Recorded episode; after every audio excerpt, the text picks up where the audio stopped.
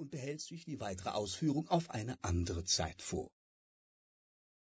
Was den Gesichtspunkt bisher fast allgemein verrückt hat und vielleicht noch lange fortfahren wird, ihn zu verrücken, ist dies, dass man den sogenannten moralischen oder irgendeinen philosophischen Beweis einer göttlichen Weltregierung für einen eigentlichen Beweis gehalten.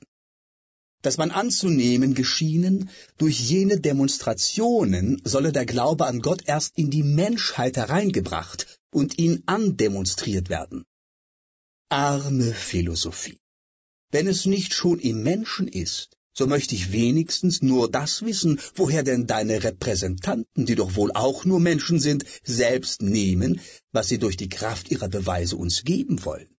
Oder, wenn diese Repräsentanten in der Tat Wesen von einer höheren Natur sind, wie sie darauf rechnen können, Eingang bei uns anderen zu finden und uns verständlich zu werden, ohne etwas ihrem Glauben Analoges in uns vorauszusetzen. So ist es nicht. Die Philosophie kann nur Fakta erklären, keineswegs selbst welche hervorbringen, außer dass sie sich selbst als Tatsache hervorbringt. So wenig es dem Philosophen einfallen wird, die Menschen zu bereden, dass sie doch in Füro die Objekte ordentlich als Materie im Raume und die Veränderungen derselben ordentlich als in der Zeit aufeinanderfolgend denken möchten, so wenig lasse er sich einfallen, sie dazu bereden zu wollen, dass sie doch an eine göttliche Weltregierung glauben. Beides geschieht wohl ohne sein Zutun.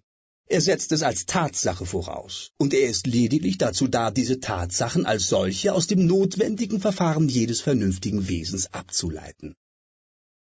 Also, wir wollen unser Raisonnement keineswegs für eine Überführung des Ungläubigen, sondern für eine Ableitung der Überzeugung des Gläubigen gehalten wissen.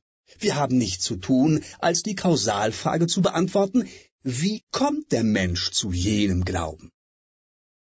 Der entscheidende Punkt, auf den es bei dieser Beantwortung ankommt, ist der, dass jener Glaube durch dieselbe nicht etwa vorgestellt werde als eine willkürliche Annahme, die der Mensch machen könne oder auch nicht, nachdem es ihm beliebe, als ein freier Entschluss für wahr zu halten, was das Herz wünscht, weil es dasselbe wünscht, als eine Ergänzung oder Ersetzung der zureichenden Überzeugungsgründe durch die Hoffnung.